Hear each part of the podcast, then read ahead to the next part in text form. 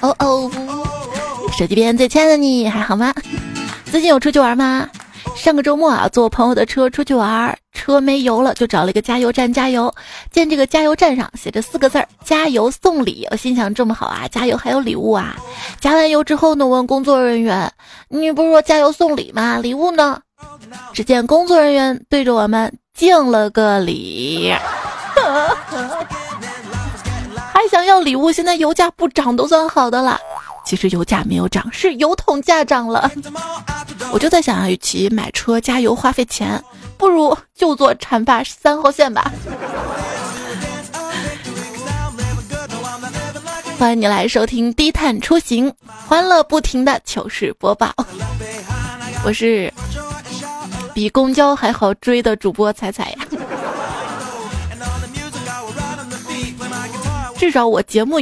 还算是定时定点，但是公交呢，你一直一直等，风里雨里都在等，他就是不来。今天一开始说到了公交低碳出行，为什么呢？是因为最近喜马拉雅 APP 与国际知名环保组织野生救援一同发起了低碳高能 Go 不录向蓝公益活动，旨在推广低排放的消费与生活方式，让我们的城市天空回归蔚蓝。大家可以点击段子啊专辑页面中部黄色区域的文字链，马上参与活动，超多实物礼品等你来拿。也欢迎大家在这期节目的评论区来留言，告诉我你的低碳生活方式，与我们共同支持公益。就是发一些坐公交啊、地铁的段子是吗？其实啊。公交出行啊，你会发现能遇到不一样的人跟事，欢乐真的还蛮多的。你想想啊，你再美，出门坐车里再豪车，人家也看不到你的美啊。不，不小心追尾了，出来评理就看到了。哎，像我本来不美吧，一挤车，都快挤成芭蕾演员了，感觉自己美美的。还记得小时候做数学题，有一道题目是十四个人过河，小船呢每次只能坐两个人，问几次运完？我说十三次，老师说我不对，非说七次。十四除以二等于七。我说老师，那谁开的船？想想自己当时真幼稚，其实一次就可以全过去了。小船每次能坐两个人，剩下十二个人站着不就行了吗？哎，我们的公交车不都这样吗？公交车可以，船会沉的吧？公交车上啊，特别挤，人挨着人。车上有位一米九多的大汉，特别显眼。过了一会儿，就听到一大汉旁边的大哥劝大汉说：“兄弟啊，你以后出门能不能刮刮胡子啊？咋的了？你这胡茬扎着我这秃顶，好疼的。”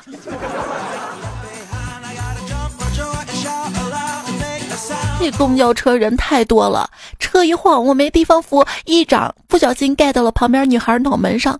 看着她被打懵的样子，我尴尬的说：“你，你有点发烧啊？”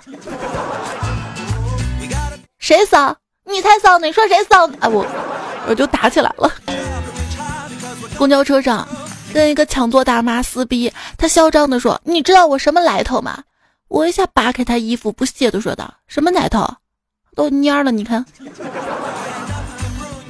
哎呀，当然，虽然这些是段子，你会发现在公交车上，不知道为什么一点点小事儿就特别容易发生争吵。有一次也是刹车，我没有站稳，不小心踩到旁边一女孩的脚上了嘛，然后她直接就对我破口大骂呀。当时我没有还口，我只是觉得冬天大早挤公交车的人都是不容易的人吧。况且车厢里太闷了，都说不动话，你知道吗？当然了，我也有被撞过啊。有一次，司机突然急刹车，一个五六岁的男孩直接撞上了我的胸，当时我大脑一片空白，揉着有点痛的胸，生气的瞪着他，而他只是睁大了睫毛长长的眼睛，脸上有些发红，茫然无害的盯着我的胸看了一会儿，说：“哎呀妈呀，撞上个板儿，痛死我了。”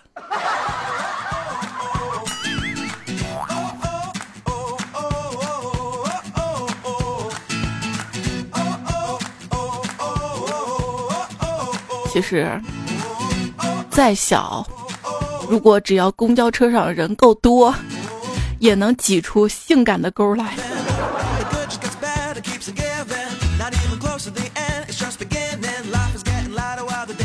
有一次，有个人就碰到了我的胸，他挺尴尬的。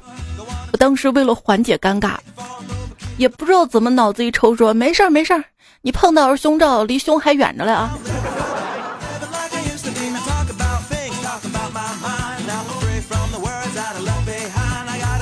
有一天早上，在半坡公交枢纽站等十五路，十五路是起点站，等了好久也不见车来，一堆人在那儿等啊等啊等。突然车来了，大家就蜂拥而上嘛。然后一个老大爷就说了啊，咱就别挤了，让年轻人先上，他们要上班。顿时我觉得这老大爷人真好啊。但是紧接着老大爷又说了一句，反正咱多晚上去，都有人给咱让座。我。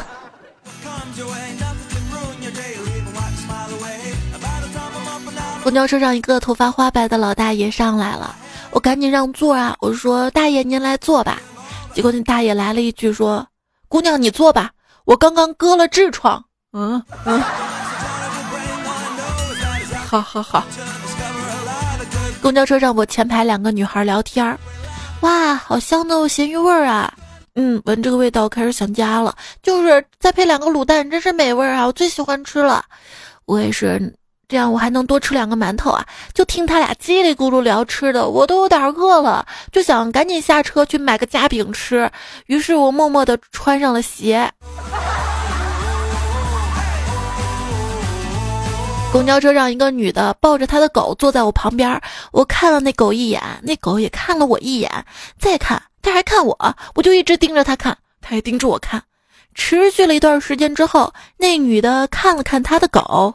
又看看我，然后说：“你俩认识？可能是上辈子吧。”公交车上，我频频的看着你，你频频的看我，我对你一见钟情，而而你却紧紧捂着钱包。有一次，我坐公交车。一个小偷偷我的手机，当他从我包里偷偷的掏出手机来的时候，恰巧我朋友给我打电话了，电话铃响了，然后只见他一脸茫然的把手机递给我，我也一脸茫然的接通了电话，还顺口回了一句谢谢。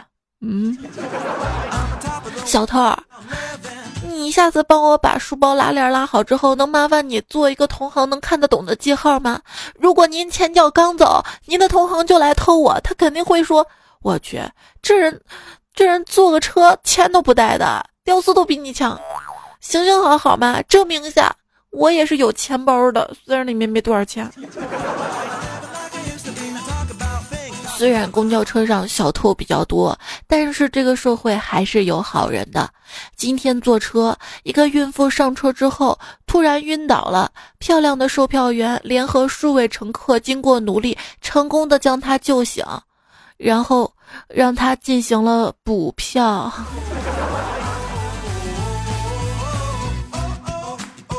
公交车停了，一个大妈上了车，请主动刷卡或投币。可是过了一会儿，大妈仍然迟迟未动。司机提醒着：“两块钱车费。”只见大妈吃惊的回答道：“不是说刷卡或逃避吗？我没卡呀，就逃。”就有一次我坐公交车也是忘带卡了嘛，也没有钱，特别尴尬。正尴尬着呢，后面一个男生他说两个人的，帮我把钱投了，我觉得好感动啊。正要说谢谢呢，只见他后面跟了他的女朋友，这才是最尴尬的。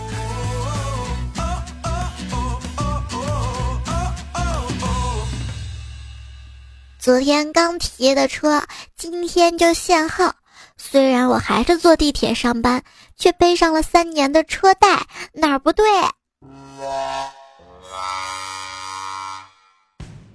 天啊，已经开始冷了，你戴手套了吗？戴手套坐公交车，把公交卡放到手套里面，上车直接拿手套第一刷卡。后面一个老大爷看到了，特别崇拜的问我说：“姑娘，什么高科技手套啊，能当公交卡用啊？” 我就不告诉他，这叫这叫人体植入芯片，知道了吗，大爷？最近不是流行体内植入芯片吗？Y Y 创始人植入了芯片，看新闻，在瑞典就超过四千人身体中植入了芯片了。每天要登的山，除了高峰，还有晚高峰。最累的不是工作，是工作中遇到的人。等车半个小时不可怕，可怕的是你发现身边几十号人都在跟我等同一班车。有一次坐公交车上车，我发现刚好没有位置了，我一手抓着杆儿一边玩手机。谁曾想到，突然一个急转弯，我没有防备，手抓着杆儿，咣转了半圈，坐在了一个大姐的腿上。大姐推开我说：“你这钢管舞跳的不咋地呀。”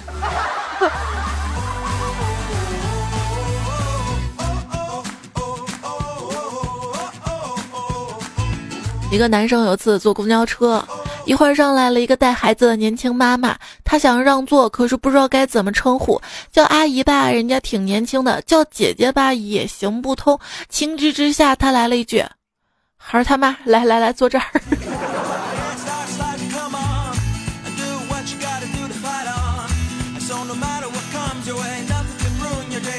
公交车上上来了一个大妈。我前面一个文静的小姑娘站起来说：“阿姨，您坐。”大妈也不道谢，一屁股坐下来，扭头看窗外。小姑娘突然上下摸口袋，喊道：“哎呀，我手机呢？阿姨，请您起来一下，我找一下手机。”大妈刚起来，小姑娘立马坐了下去，并从包里拿出手机，悠闲的看了起来。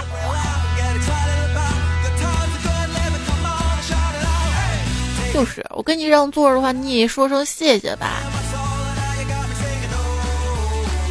有一天，一个老太太抱着孙子上车，一杀马特小伙让座，孙子直接坐下。杀马特说：“你们一起坐。”小孩撇嘴道：“奶奶身上臭。”老太太有些尴尬，杀马特直接把小孩拎起来丢在旁边，再拉老太太。老太太不肯坐，杀马特怒了：“都是你惯出来的，你给我老实坐着！”又扭头跟小孩吼着：“站不稳你就抱我大腿啊！”哎呦，这才真正的杀马特贵族啊！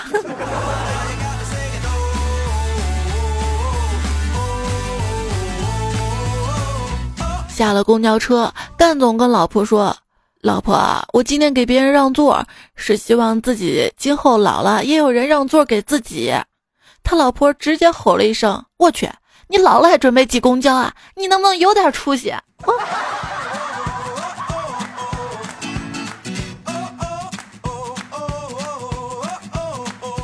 在公交车上一直站着。哎呀，好累呀！终于遇到一个下车的空位儿，然后看到一个大爷大妈，他们走过来互相谦让。大爷跟大妈都说自己不累，我看着他们互相让了五分钟，拄着站了十多分钟，发酸的两条腿，愣是没敢过去坐。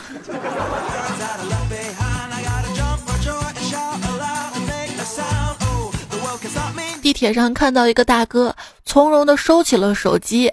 嘿嘿，我想他可能快下车了，于是快速的挤过去，等待接替大哥的座位。结果一直等到我要下车，大哥也没有起身的意思。我忍不住就说了：“哥，你既然不下车，怎么还把手机收起来了呢？”大哥说：“哦，手机没电了。”嗯。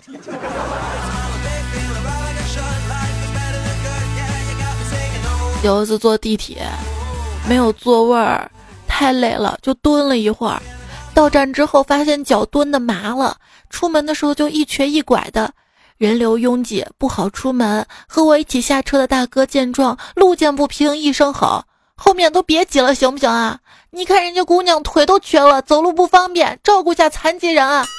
众目睽睽之下，我只能强行拖着腿把戏演到了门口。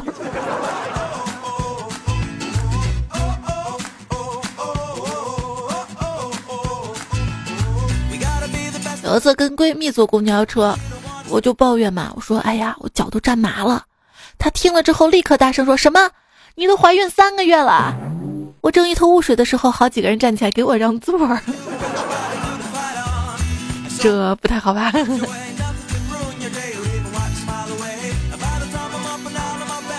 公交车上旁边一个帅哥踩了我一脚，对不起也没说一句，气死我了。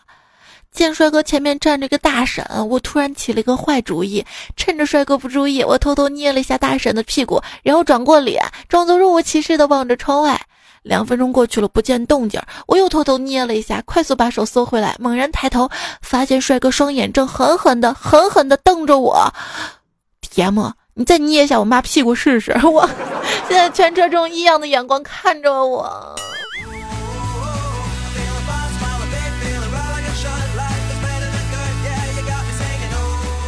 糗事播报，进行吐槽。我忙留言说：“彩彩每次上班都要坐地铁，我发现地铁上看书学习的人特别少，大部分人都在玩游戏、看剧或者做一些没意义的事情，真是浪费了宝贵的时间。”你问我在地铁上干嘛呢？我我在发呆啊。就是那天在公交车上嘛，我看到一个白发苍苍老爷爷在看英文书，肃然起敬呀。再仔细一看，是个女的；再一看。她本来就是个外国人。大调记事儿说，前两天发生的，上班坐公交车，有两路车都可以坐，一路绕远，一路直达。那天在等车，两路车同时来了，开在前面的是绕远的公交车，因为经常坐啊，司机都认识我了。我跟他摆摆手说不上车了，我要坐后面那辆直达，他快。司机开玩笑，捶胸顿足说好伤心啊，客户都跑掉了。结果没想到遇到堵车了，两辆车同时到达。结果我刚才那个捶胸顿足的司机特别开心的从车上下来跟我说：“你看，你看，一样快吧！”Oh my god，司机大哥，我错了，我错了，行不行？你快上车吧，车上还有乘客等着您呢。马凌峰说，有一次我坐公交车，车到站，车门开，我上车，定睛一看。座无虚席，只有我一个人站着。这个时候，只见司机按了一个按钮，车厢广播响起了：“请给老弱病残孕让座。”瞬间我就脸红了，全车人都懵了。我实话了，你懂吧？我这么健康的身体，莫非司机看到我上辈子有啥问题？那这位朋友，他的昵称叫。女神彩彩呀，他说我坐公交车座位都坐满了。这时一位同学起身给我让座，他执意给我让座，于是我特别高兴的坐下，问：“真是好孩子，为什么给我让座呢？”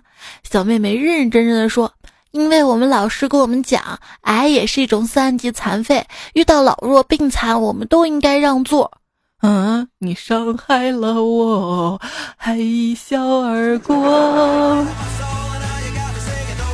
贝利亚斯，我告诉你啊，有次我坐汽车，我坐下了一会儿，有个女的让我让座，还说是她占的座位，我就纳闷了，怎么就是你占的？她说座位上那张纸是她放的，我真的无语啊。后来反正反正有座位嘛，我就坐别的位置上了。不是图书馆经常都是用纸占位置吗？他说，在姑父的老家有个偏僻农村，那里的路很远。那次坐到了村里的终点站，只见那儿有人拿砖占座的，一块砖放在位置上，还有自带马扎的。坐公交车为什么总是站着？因为公交车上本来有座，但坐的人多了，就没座可坐了。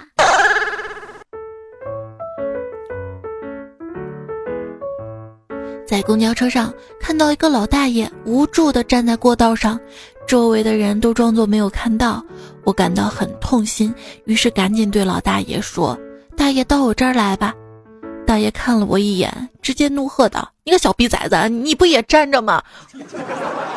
我我这儿比较宽敞，正舒服着。”一个六十多岁的大娘急切地对我嚷嚷着。哎呦，我都这个岁数了啊，你应该尊老爱幼，先让个位儿给我呀！话都说到这份上了，真是让我这个文明市民无地自容啊！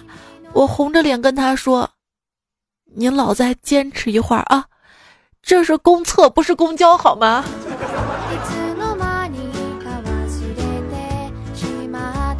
今天有位大妈委婉的要求我让座，于是我，于是我亲切的叫醒了坐在老弱病残专座上睡觉的大叔。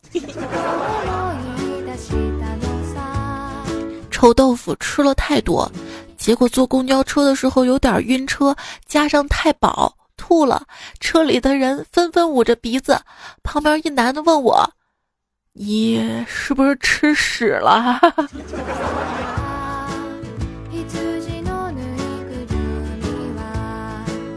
有一天公交车上，我拿出了刚买的手机观摩，内心那个高兴啊！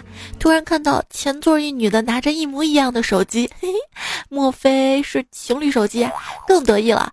下车前举着手机向她面前晃了晃，意思我们的手机一样啊。结果那女的愣了一下，突然大叫：“抓贼呀！”我还没反应过来，就被按倒了。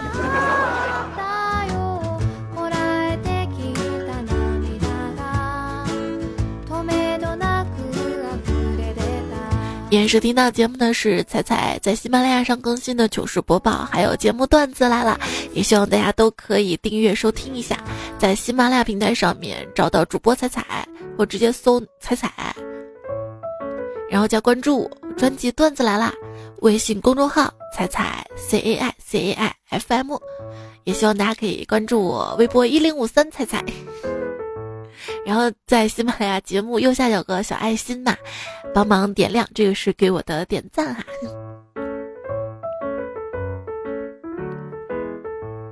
公交车，新在说我们这儿公交车搭乘工具避免。误刷要间隔三张卡才能用下一次，并且满十五次搭乘之后呢，都会有六折优惠。每每到月初的时候，公交总站那些车费一元的小型巴士就会聚集一些大妈拿着公交卡轮流的刷卡，刷够十五次。呃，这操作，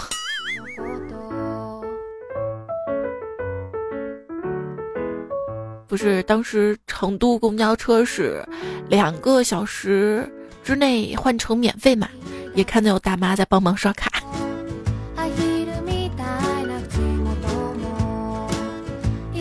木子浩说：“今天公交车上，几个中学女生在讨论各种大牌衣服、包包，她们还多次谈到了我包包的品牌。于是我赶紧 将我包上的盗版标志遮住，感觉他们在嘲笑我。只要公交车上。”他们能这样嘲笑你，能看到你包上的 logo，说明还没有那么挤，知道吧？最可怕的是挤。有朋友说北京地铁高峰有多可怕呢？我刚刚在人流里差点被一个大叔牵着走给带，牵着走给带手了，牵着手给带走了。然后他戴红领巾的儿子在后面大声喊道：“爸爸，那不是我。”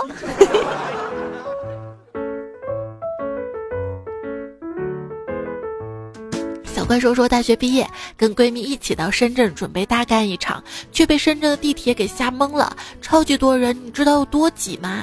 前天跟闺蜜在地铁，她说我这腿被旁边人的早餐给烫着了。所以说，为什么吃的不能带上地铁，知道了吧？真的太危险了。”华安的说：“地铁过安检，女儿背包里两包牛奶被要求液体检测。”安检员测完了，女儿冷不丁的问了一句：“有三聚氰胺吗？”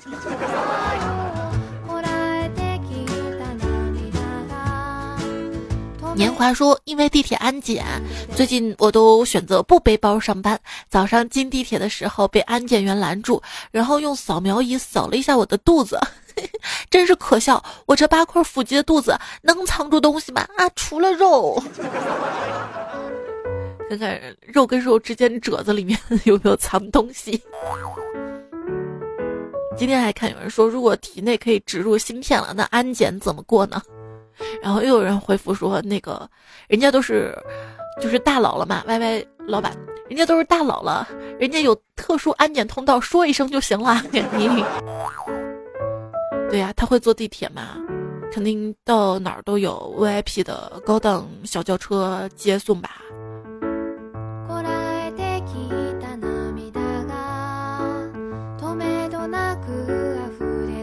而你说前段时间出差在机场，带了一瓶矿泉水，一个特帅的工作人员让我打开喝一口，我心想在帅哥面前不能够暴露出女汉子的特征，于是假装拧了半天拧不动，害羞递给他说：“你帮我拧一下吧。”结果那货白了我一眼说：“既然拧不开就扔了吧，扔了吧。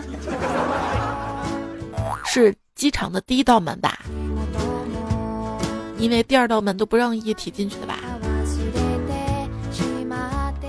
有一次，公交车的始发站，司机师傅刚一开门，大家一拥而上，一分钟之内车厢就坐满了人，抢到位置的沾沾自喜，站在过道的垂头丧气。师傅缓缓上来，弱弱的说：“我就上来拿个杯子，等下发车是前面那辆啊。”一车小伙伴惊呆了，应该是不用刷卡的车吧。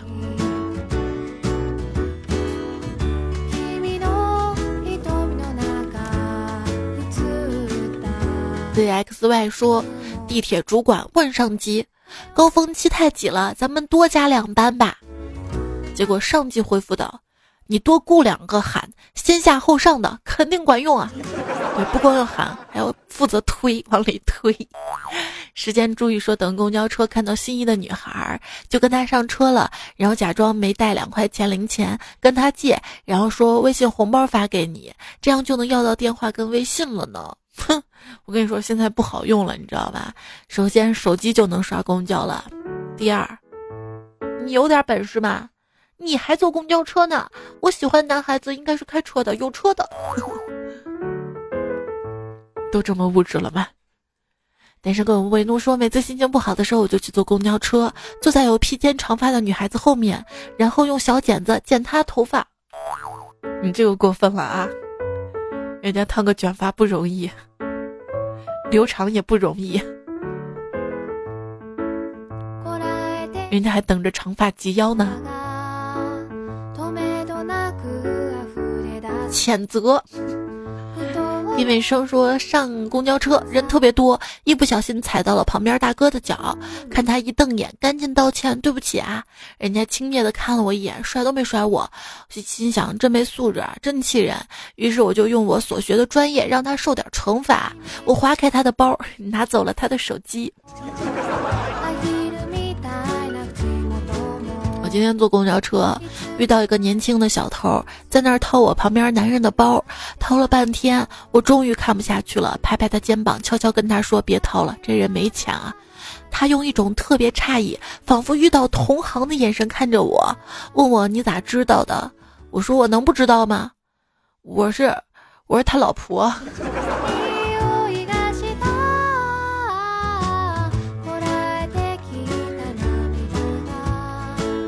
S W X 说，今天坐公交车碰到一个奇葩女，拿着吸管跟酸奶斗争了一路，也没把吸管插进去，然后就用牙磨，磨了半天没磨开，最后直接用钥匙捅扎开之后，特别自豪的看了看旁边人一眼，旁边人都笑翻了，那就是牙不好，你知道吗？我每次扎不开，我就拿牙咬，准开。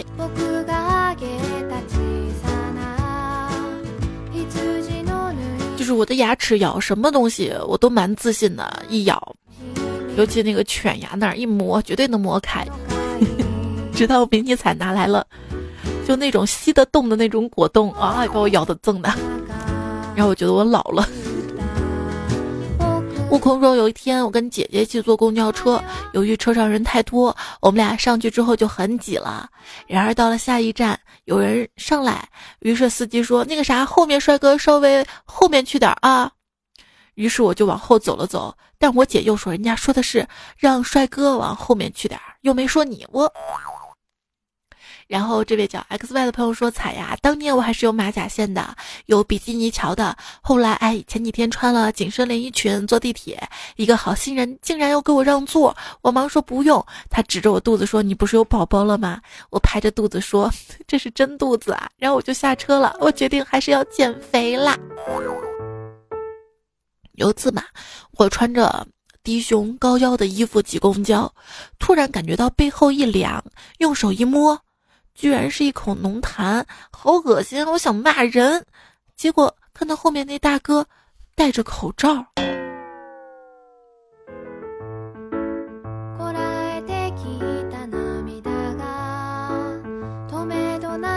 要注意素质。息怒。公交车上一个乘客踩了另外一个乘客的脚于是我就听见下面的对话。被踩的乘客说对不起啊，硌着你的脚了吧？”踩人乘客说：“没事儿，没事儿，我穿的鞋底厚。”被踩的说：“那还要不要再硌一下你那只脚啊？”踩人的那乘客说：“不用了，要是再硌着你那只脚，你就会让我硌你的拳头呀。嘿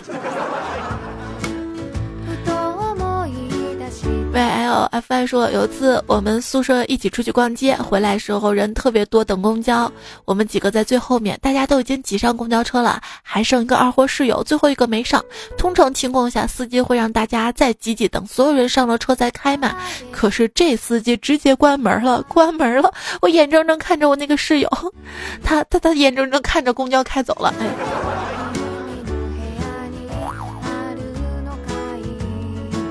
一乐说，每次刷卡通过那种三个横杆转动的闸门时，都有一种后筒局前顶蛋的恐慌。就是我带迷彩坐地铁嘛，然后每次刷了卡，我让他在我前面，他先跑，让我跟着后面一起过。有次把我夹住了，哇，那个疼啊！屁股大一点都不好。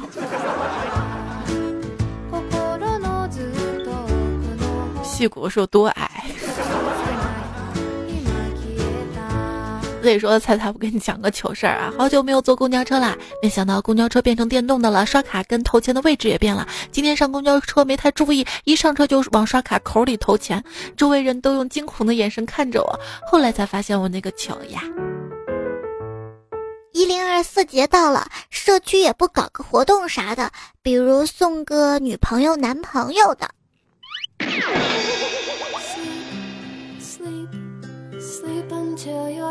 今天有个妹子问我一零二四是什么意思，我让她比了一个一，一个零，一个二，一个四，四个手势，说嗯，就这个意思啊。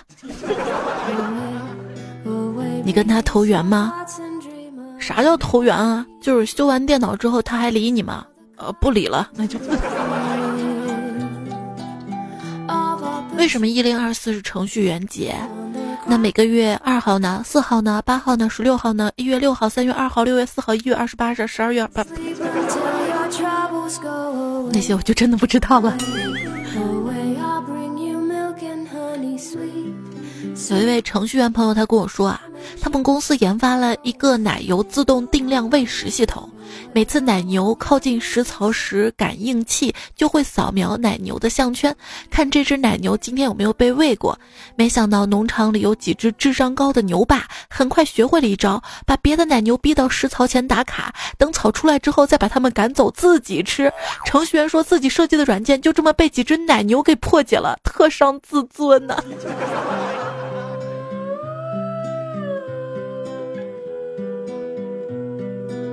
有人说，程序员的爱情观，爱情就是死循环，一旦执行就陷进去了。爱上一个人就是内存泄漏，你永远释放不了。真正爱上一个人的时候，那就是常量限定，永远不会改变。女朋友就是私有变量，只有我这个类才能调用，调用还是调用？情人就是指针，用的时候一定要注意，要不然就会带来巨大的灾难。读多了段子就暴露出来了，我是一个外行。昨天节目哎，不对，星期一节目啊，说到程序员，胡萝卜留言说搞了一天的 bug，最后才发现多了个空格，MD 有种想删自己的冲动，那把自己 delete 删掉。像追风样自由说，开开心心写完代码，结果被测试妹子提了十几个问题单，啊，一手凉凉来袭。苏明说，你肯定是环境有问题，我本地测试都没有问题啊。对啊，哪里有 bug？是你不会用吧？还有位朋友说。在我电脑上好好的，到你电脑上就问题，你换台电脑吧。青青说页面显示不正常，重新登录试试，重启浏览器试试，清理缓存试试，再不行重启电脑试试，都不行，那那给你换台电脑试试吧，大家解决问题都都是这样的，重启换电脑啊。说程序员呢，就是你坐在桌子前面，面对一个盒子，然后非常痛恨自己不能像一台机器那样思考，大部分时间来得 bug 得 bug 得的，并不是机器或者程序的 bug，而是脑袋里的 bug，找出自己到底是哪一步又不像机器一样，找出自己让你愤怒的 bug。所以写程序就是一个逐渐异化自己的过程，让你渐渐变得越来越像一台机器。还有朋友说，对，走在路上，突然想起来下午的时候好像无意写了一个 bug，赶紧改，不然要被祭天了。真的很惨啊！路飞就说了，晚上去朋友公司，随便在楼道抽烟，结果走过来一个阿姨说：“你们是做程序员的吧？”我看了看，说：“你怎么知道？”阿姨说：“我每天扫这块的烟头，扫了好几个簸箕，肯定是压力大的工作。”不啊，有可能是做设计的，也有可能是彩彩这样的主播的。我的压力来自于体重啊。小说家说来自程序员的嘲讽，又又在写 bug 呢。还有位朋友说，不知道像我这样可爱、好看又有趣、能写 bug、会删注释的程序员哪里找？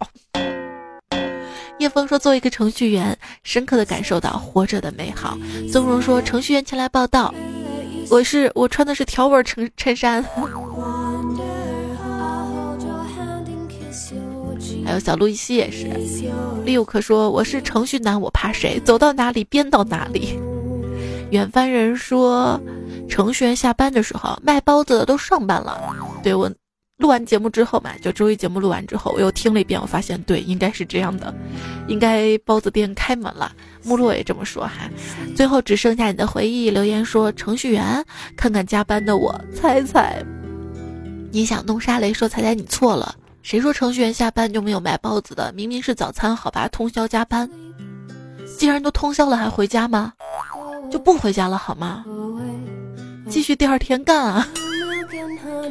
L C Y 说：“我是一名程序员，最近加班加到傻，这不这会儿在给你留言呢。”寂寞梧桐晚清秋说：“听到你说程序员，吓得我一哆嗦。后来想了一下，还好我是设计师。”还有位朋友说：“肯定是你不会用，我是不可能写 bug 的，这辈子都不可能写，真香。”写代码是不可能写代码的，这辈子都不可能写代码的。看教程又看不懂，只能靠复制粘贴才能维持得了生活。不是现在催生了一个行业嘛，洗稿嘛，很多人辛辛苦苦原创的文章，别人洗个稿，又继续。怪叔说：“给我编个程序，让彩彩自己走过来，什么价？”这不是那个抖音上那个小毛驴吗？燕草。秦桑说：“唐僧说，悟空，妖怪跟妖精有什么区别？”悟空说：“想嫁给你的是妖精，想吃你的是妖怪。”幽木木说：“好看的是妖精，丑的妖怪，比如摸人的小妖精，你这个丑八怪。”乌托邦的小雕匠说：“妖粗的是妖怪，妖细的是妖精。”旋风说：“许愿池，许愿池，既然满足了，做一期相亲，猜猜保佑我找到女朋友。”嗯。知道你为什么找不到女朋友吗？就是，在每期留言下面都有妹子说我单身找不到男朋友。其实你稍微勾搭勾搭，机会大大的是。兔儿姐说，让你帮我相亲，但是没人理我。可是你根本没有留下自己的联系方式啊。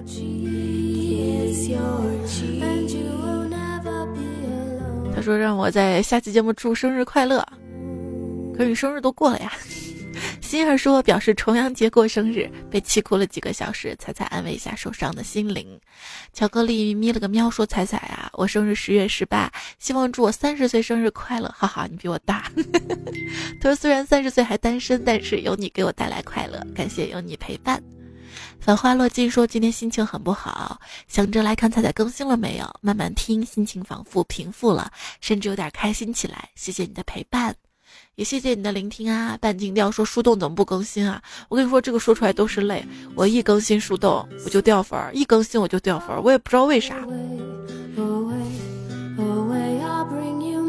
是不是有人觉得我本身关注了一个段子主播，怎么突然就播情感了？算了算了，不关注他了，我关注错了。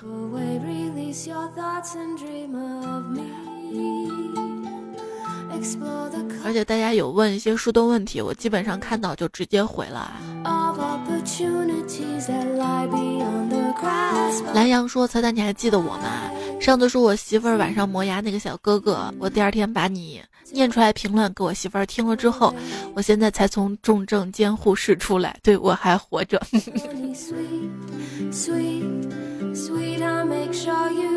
其实啊，人生志向并不需要很大。”工作养活自己，还可以有多余的钱去旅行，能和喜欢的人在一起生活就很棒了。这是单身狗永不为怒流的。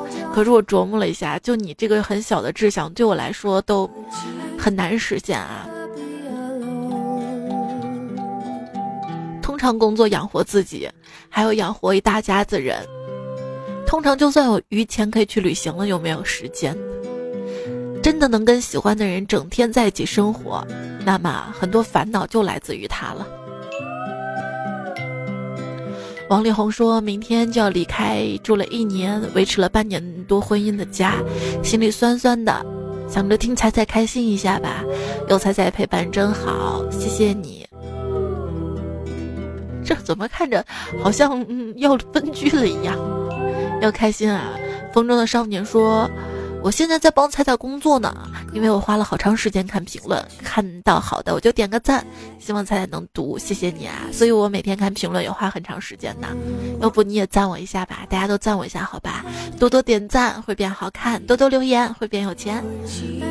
一直的备胎说真是的，只有经过了，才能听懂独家的记忆。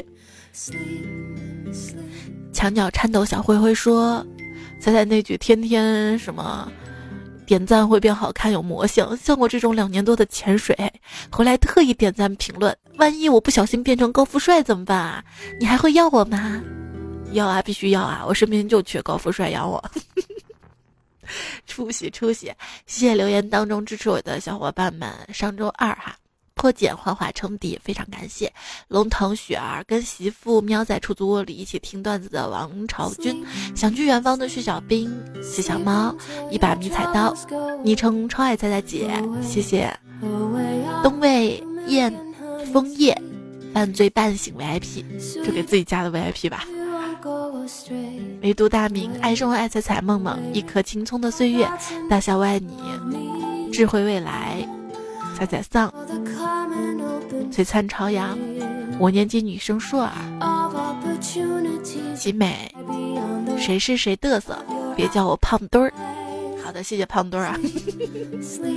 还有下雪躲在被窝里听节目的任七木染，对，七叶木染，陈小妹和同事小明。